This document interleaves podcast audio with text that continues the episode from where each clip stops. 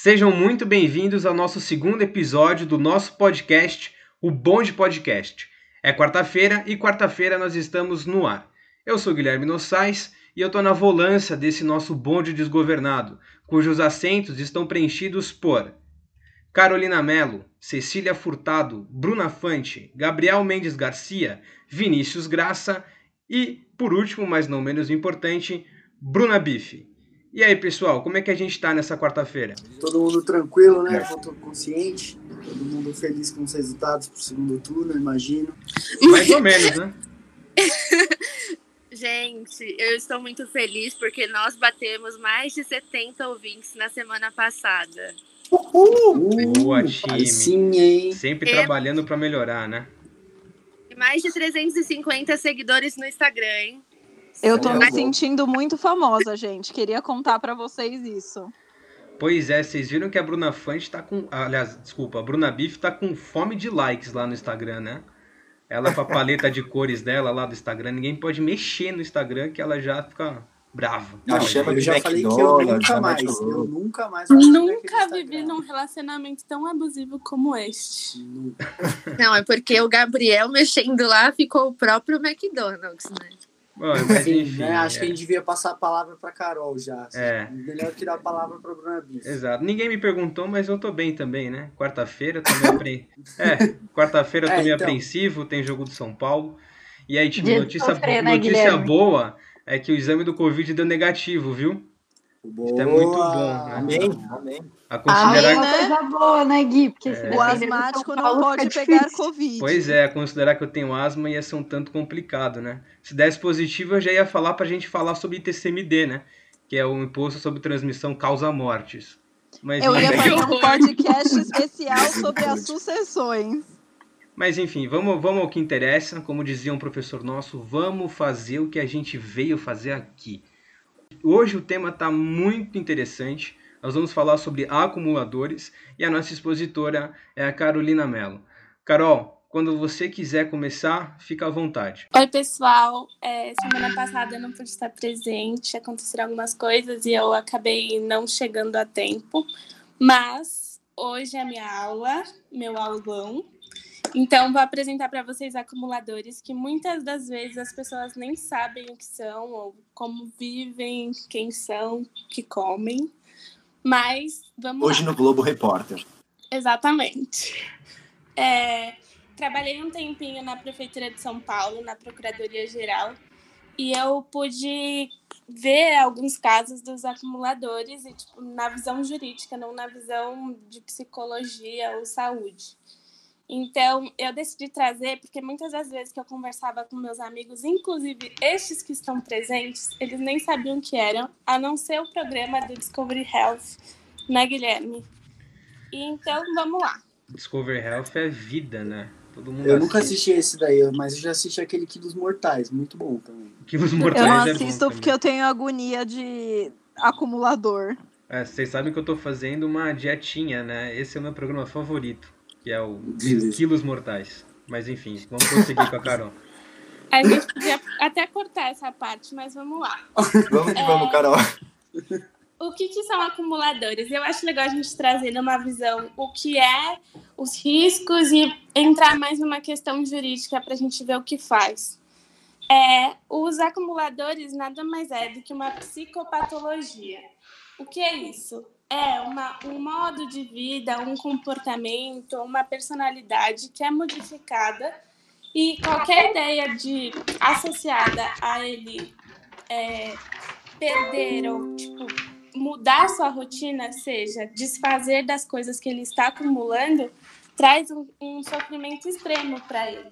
Então, é muito do que é um transtorno ligado ao sofrimento do indivíduo. Esse indivíduo, ele começa a pegar muitas coisas, ele começa a guardar muitas das coisas e começa a, a associar, não é associar, mas ele começa a trazer um ambiente insalubre ele não se preocupa mais com a sua higiene, ele não se preocupa mais com, sei lá, com a sociedade, não se preocupa, não se preocupa com o cheiro, não se preocupa Mas- com uma Carol. obsessão, né, Carol? Ah. Acaba virando uma obsessão, né? Mas é acumula o quê? É móvel, esse tipo de coisa? Então, é, ele pode ser acúmulo de objetos, acúmulo de animais, acúmulo de resíduos, qualquer coisa que seja, que você começa a acumular sem ter uma ideia. É, ele sempre está associado assim: ah, eu vou guardar porque um dia eu posso precisar. E, tipo, muitas vezes que eu começo a falar isso, a pessoa fala: nossa, mas será que eu não sou acumuladora? Ou, tipo, será que eu não posso estar tendo um princípio, um início disso? E aí é que vem. O acumulador não é simplesmente o guardar coisas, porque guardar coisas não tem problema nenhum. Mas esse indivíduo que está com esse transtorno, ele começa a trazer é, uma dificuldade em se desfazer dessas coisas. Então, a, o principal momento que a gente vai trazer a distinção entre acumulador e uma pessoa digamos que coleciona ou guarda suas coisas normalmente, vai ser ele não tem essa angústia de se desfazer das coisas, ele não vai ter esse acúmulo gerando, sei lá, um problema de locomoção dentro da sua casa ou um problema de, de é, higienização ou qualquer coisa do tipo. É, então, principal ponto do acumulador, que a gente nota que ele é um acumulador. É um acúmulo excessivo, somado ao fato de dificuldade de se organizar ou manter uma higiene ou manter uma salubridade do ambiente. Esse acúmulo gera, começa a gerar um risco ou à saúde da pessoa, um autocuidado, ou até de um coletivo, né? De, uma, de um bairro, por exemplo. Espera, eu preciso tomar água porque eu já tô nervosa. Mas isso É. então o cara fica tipo num, num lixão, assim. Ele cria um ferro velho no quintal de casa que não consegue jogar nada fora. É isso? Eu acho que deve ter algum. te- Até, aliás, deve não, né? Com certeza deve ter alguns problemas de, de convivência mesmo, né? Com vizinho, cheiro, esse tipo de coisa, né? Não, deve trazer um monte de rato e barata pra perto.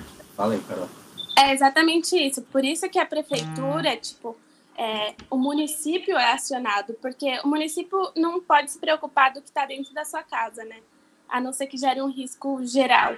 Mas ele não pode te falar, você não pode guardar. Mas Uhum. a partir do momento que você começa a atingir as pessoas que estão ao seu redor, traz um problema.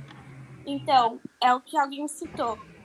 Ah, começa a trazer bicho, começa a trazer é, tipo, cheiros. E é exatamente isso. A partir do momento que começa a acumular muita coisa e começa a trazer um risco à saúde, aí que a prefeitura entra. Você vai falar alguma coisa? Então, não, era isso que não tava claro, assim, pra mim, né? Porque, pô, beleza, acúmulo, o cara acumula, etc. E isso vira um problema coletivo, mas aí você falou, ah, tranquilo, a, a prefeitura intervém, mas intervém como? Tipo, administrativamente, judicialmente? Porque, mano, como que bate alguém na sua porta e fala assim, olha, então, beleza, é tudo seu, mas também, a partir de agora, você vai ter que se organizar ou jogar tudo fora, cara. Tipo, me parece uma intervenção meio abrupta, né, pela, pela conversa ainda. Não, não, não pode ser algo de ofício, assim, da pessoa pegar e lá, é, a prefeitura ir lá e fazer. É uma denúncia que chega até as autoridades e ela vai lá e investiga. Mas, principalmente, é, esse ambiente que acaba. Que acaba é, tipo, esse ambiente que está acumulado, ele começa a ter o quê? Dificuldade de higienização. É, a pessoa não tem uma, um ambiente adequado, digamos, de ventilação, de iluminação, que aí você começa a notar os pontos que a pessoa está distinguindo do, do normal ao transtorno. Então, Carol, eu queria perguntar uma coisa para você. É, no caso dos acumuladores, você acha que os parentes, que as pessoas próximas, ou até mesmo a munici... acho que a municipalidade não poderia fazer isso, mas as pessoas próximas poderiam chegar a pedir a, a interdição do acumulador? Então, é, esse, esse caso não é uma interdição que vai pegar a pessoa e vai levar para um centro de reabilitação ou de tratamento. Não é isso. É, a primeira política que a prefeitura adota, na verdade, é, esse sistema inteiro da prefeitura agir, ele pauta num, num, num processo de tratamento da pessoa. Então, ela nunca vai pegar, tirar a pessoa ou pegar, tirar, limpar a casa dela inteira isso gera tipo uma ansiedade, gera um problema na pessoa muito maior. Então, é, chega, na, chega no, no lugar, na casa da pessoa, eles vão ver, ah, a pessoa é acumuladora ou é uma situação de, de falta de higiene, simplesmente. Ah, não, é falta de higiene. Aí vai para uma área da vigilância. A vigilância vai lá e limpa. Aí não, aí é um caso de tratamento, de tipo, de ter um problema mesmo, aí vem a, a política da prefeitura, que ela nunca vai agir, tipo, sozinha. Vai vir, é, ele tem uma rede de apoio muito grande da prefeitura, não é simplesmente um órgão, é intersetorial. Então, vai ter lado da saúde e lado que não compreende o SUS. Tem, tem vários, vários que eu posso citar, tem, tipo, é, a SEAB, que é a Secretaria de Habitação, tem, sei lá, é, de direitos humanos, tem de acompanhamento. Então, não é simplesmente pegar, limpar e falar assim, não, tá pronto, pode voltar a morar, porque vai voltar tudo, entende? Sim. É, isso, pô... isso é uma coisa muito comum, assim, tipo, rola direto, porque, pô, parece um, um problema, a mesma medida que bastante sério, bastante incomum, né? Não, não é incomum, não. Tipo, aqui em São Paulo já tem casos, tem bastante, tem, por exemplo, só na Zona Leste tem mais ou menos uns 35 casos, porque é, a prefeitura num todo, tipo, é a prefeitura de São Paulo, mas não é uhum. a prefeitura de São Paulo que toma conta de tudo. A gente é dividido em subregionais, né? Então, por exemplo, a da, da Zona Leste vai cuidar, subregional da Leste vai lá e cuida de lá. Ou subregional, sei lá, Miguel Paulista, vai, vai para lá os casos de lá. Então, esse caso, tipo, por exemplo, Zona Leste, que é o que eu vi, eu sei que tem mais de 30 casos que eles estão acompanhando e estão tipo, tentando cuidar, porque não é uma coisa rápida, né? É um tratamento, é tipo, você acompanhar essa pessoa. Esses casos, esses casos que você disse de higiene, higienização, então eu posso chamar a prefeitura para vir aqui em casa limpar, Carol? Não, porque não, você não é acumuladora. Aí não, também não, é... forçou. Aí você chama uma diarista. não é um sistema de higiene, né? Não vai limpar a tua casa porque você é folgada. Vamos Mas, falar. É, a mãe da Bruna Biff, ela tinha tomado um tapão essa hora, se ela tivesse do lado. É que não é uma poeirinha que eles limpam, né, Bruna Biff? Mas, mas enfim, ô Carol, deixa eu entender uma coisa então está falando que a, a, prefeitura ela começa a atuar no momento em que chega até ela a notícia de que existe algum acumulador por uma denúncia pela própria família acho que sei lá talvez até pelo próprio indivíduo mas o que o que me preocupa até mesmo para evitar uma reincidência alguma é, assim a prefeitura ela atua quando ela é chamada mas tem algum movimento de prevenção até mesmo para evitar reincidência, porque assim a gente vai tratar cada caso caso e eu acho que isso até mesmo a prefeitura acaba ficando mais mais oneroso.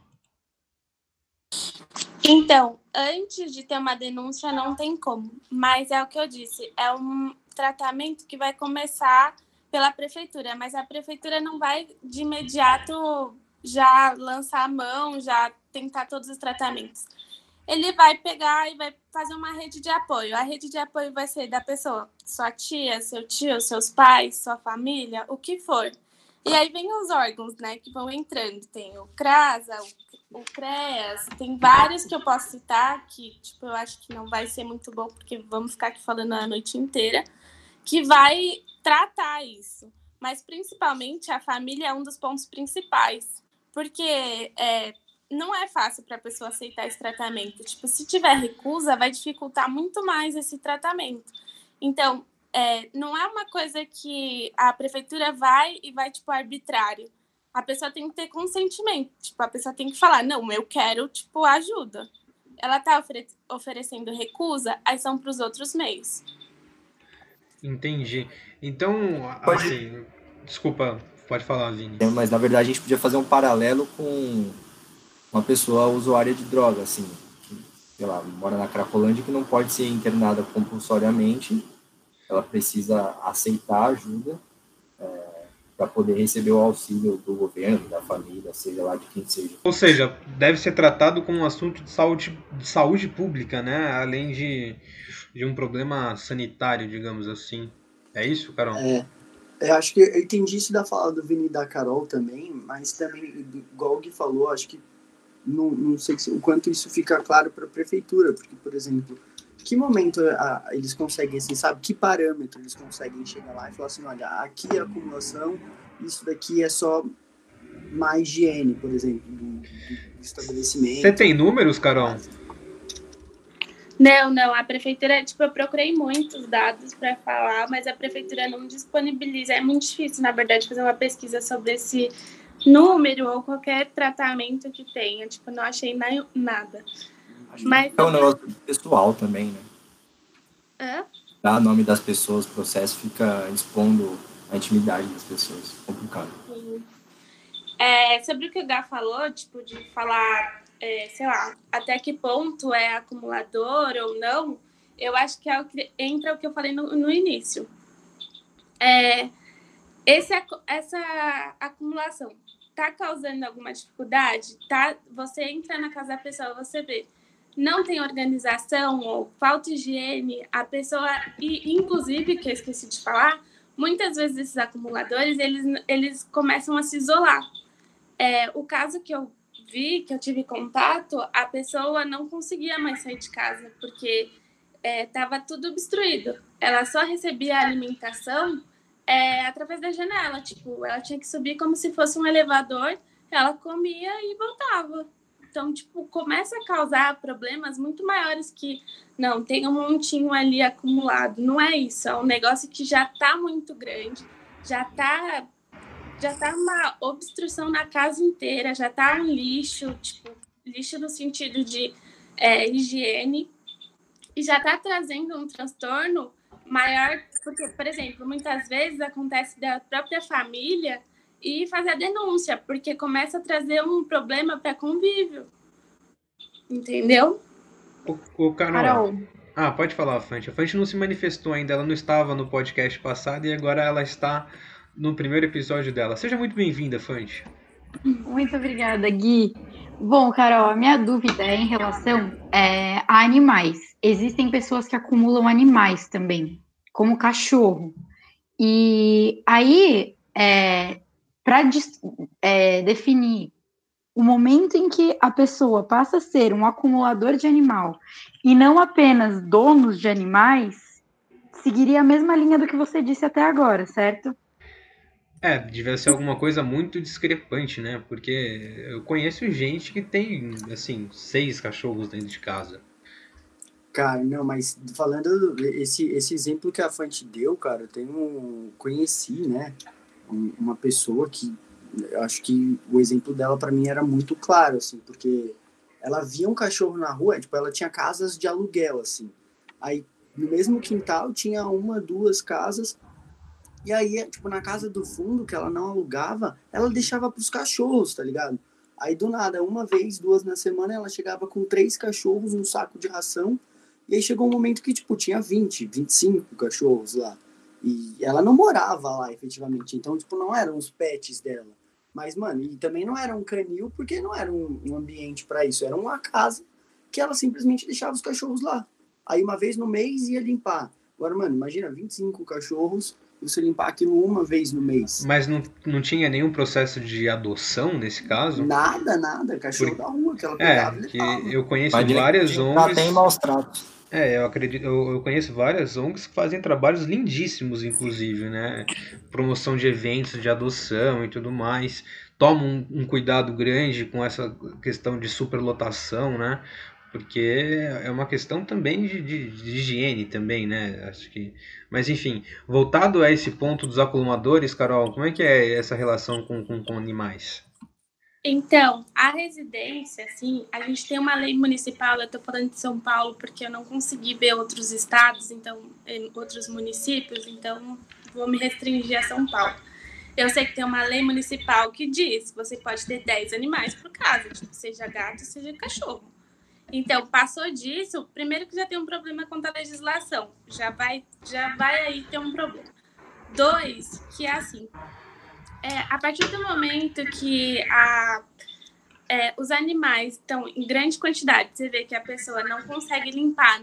Tudo bem, assim, se for por mim, eu adotaria todos os cachorros que eu vi passando na rua. Eu cuidaria de tudo, porque é um monte de amor. Só que eu não tenho condições para é, trazer uma boa vida para o cachorro, ou seja, eu alimentar, eu limpar todas as fezes dos cachorros, tudo que eles fazem durante o dia, ou é, castrar, ou sei lá, dar as vacinas Só- necessárias. Só um detalhe que o cachorro da Carol é, é mais bem tratado do que eu, né? É, exatamente.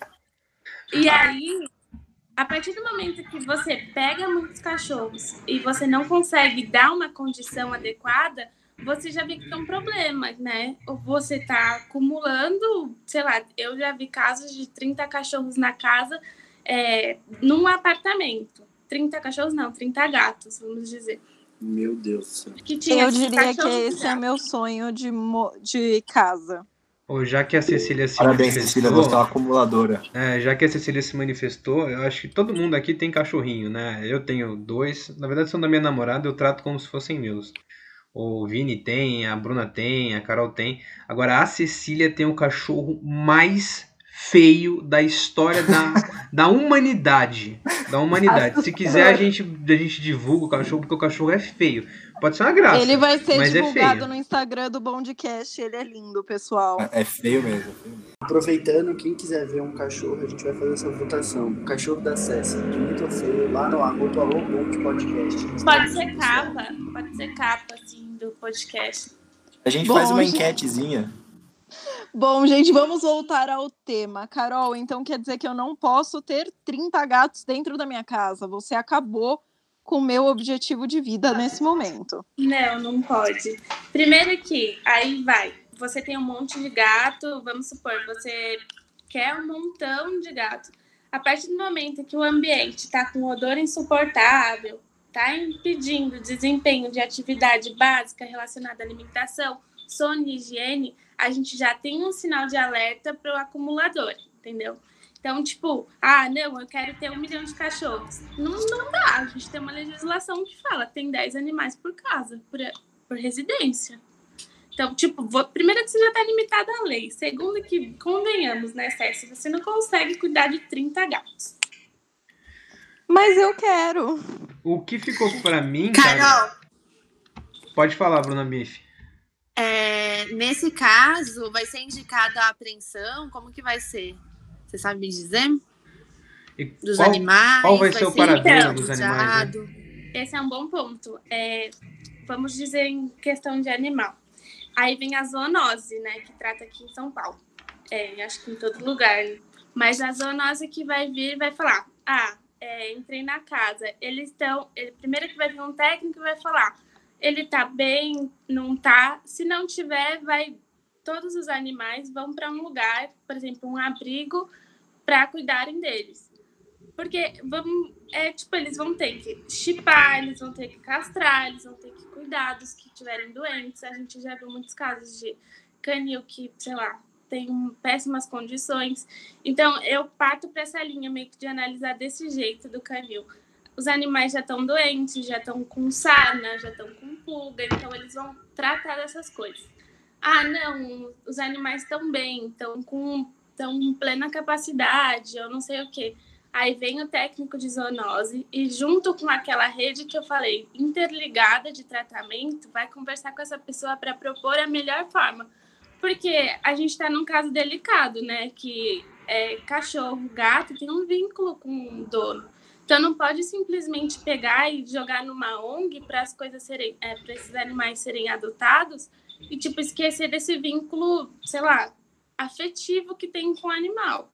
Então, vai vir, vai ter um tratamento psicológico. Na, no caso que eu vi, é, a procuradora propôs ela conhecer a ONG, tipo, a, a pessoa que estava acumulando conhecer a ONG e, sei lá, todo dia ir lá visitar, ou se forem adotados, trazer um convívio com a pessoa que estava acumulando. Então, tipo, não é alguma coisa que vai ser arbitrária. Eles tentam traçar um jeito que a pessoa se sinta bem, porque não dá para ser algo muito é, explícito assim. Então, acúmulo não necessariamente está ligado a, por exemplo, sujeira, essas coisas, né? Às vezes ele só acumula realmente uma quantidade expressiva, assim, digamos, de animais, e aí entra, pode entrar também nessa questão de acúmulo.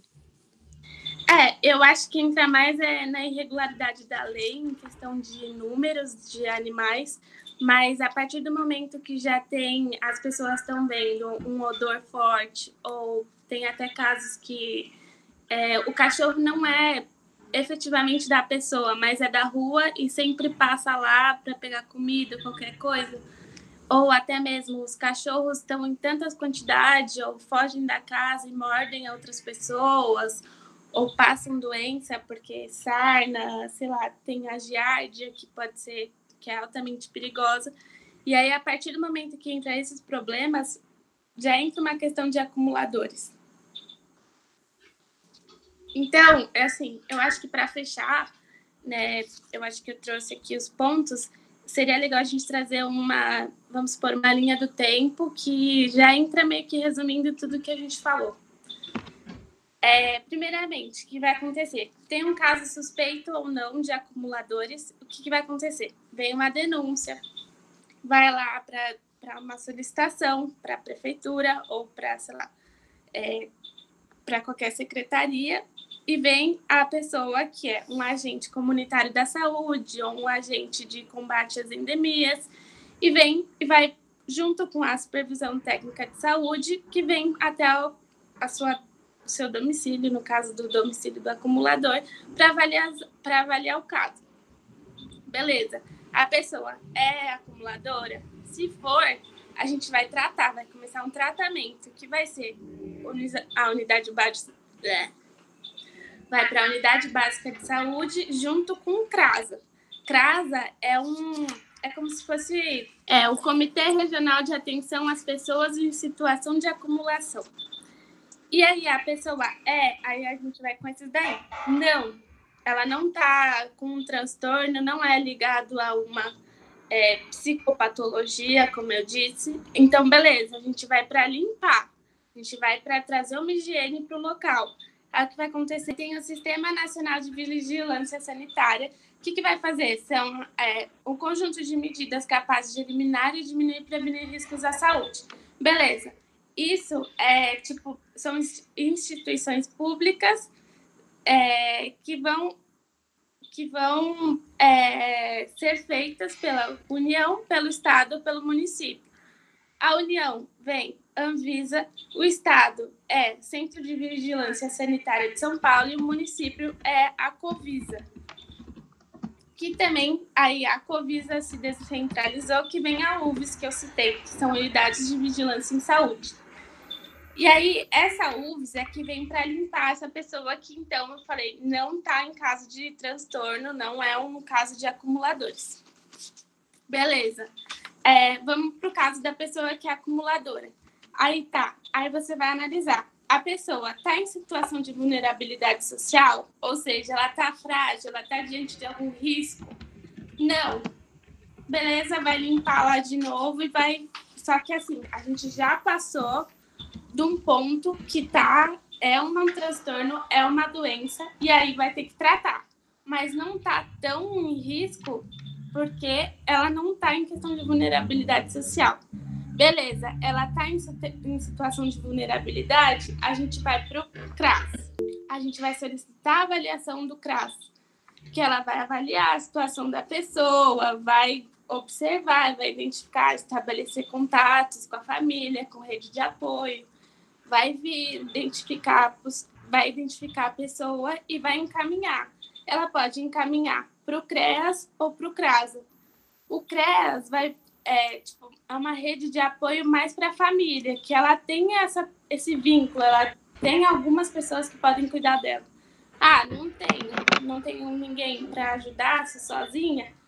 Aí vai para um serviço que vai acolher e vai cuidar. É, o, que é interessante, o que é interessante falar é que os acumuladores são mais presentes, 70% são em mulheres e em idosos. Então, é um, um problema que está, tipo, meio que na idade avançada ou até em mulher. Eu acho que como todo problema, né, que envolve questões acho que posso falar mentais, né, mas, mas psicológicas, pode ser facilmente confundido como porquice, por exemplo, mas na verdade é um, de fato um problema, né? É um tipo de vício. Ô, gente, alguém tem mais alguma pergunta para fazer para Carolina Mello? Não, só dizer que foi muito legal. Foi Adorei muito o legal mesmo. Não, foi muito bom. Carol. Adorei, viu? A Eu Carol- acho que é um tema que muitas pessoas não sabem o que é, né? É, É. Exato, tipo, é um, é um problema totalmente psicológico que, que passa a ter um, um reflexo social e, e, e jurídico.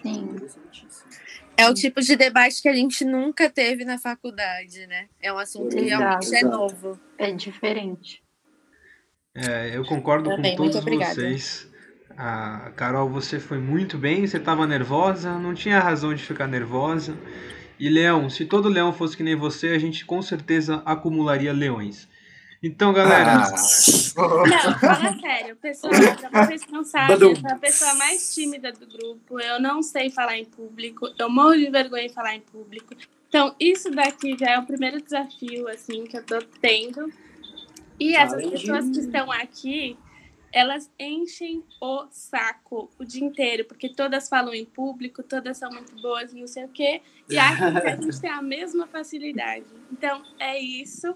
Vamos ótimo, calma que eu sou igual ótimo. você, hein, Carolina? Não, e outra coisa, e a cada pessoa que tem uma área estabelecida. Eu não tenho, eu quero concurso público. Então, tipo, eu sou uma pessoa que eu gosto de todas as matérias, igual a Bruna Bife com professora, ela não reclama de um. Mas eu. Professores, matérias. escutem isso. Escutem. e acho que Enfim, foi isso. Desculpa a timidez, desculpa o nervosismo, mas essa sou eu. Perfeito, Carol. Então, com essa, a gente termina o nosso segundo episódio do Bonde Podcast. Eu já falei para você guardar esse nome e agora eu vou falar. Segue a gente lá no Instagram, arroba o Bonde Podcast. Pode mandar as perguntas que vocês quiserem, os comentários que vocês quiserem fazer lá pelo inbox. A Bruna Biff vai ficar muito feliz de responder cada um de vocês. Afinal, ela tem fome de likes e o Instagram é só ela que mexe, porque ela não deixa ninguém mexer no Instagram. Então, E eu sou solteira, tá, gente? não acredito. já fez Meu Meu Deus. Deus. É, gente, então acho que acabou, né? Então, ó, quarta-feira que vem tem dessa, mais. Espero que vocês tenham curtido e um abraço pra todo mundo. Dá tchau, pessoal. Um abraço, tchau. gente. Até Tchau. a próxima. Bom. Tchau. Um abraço, pessoal.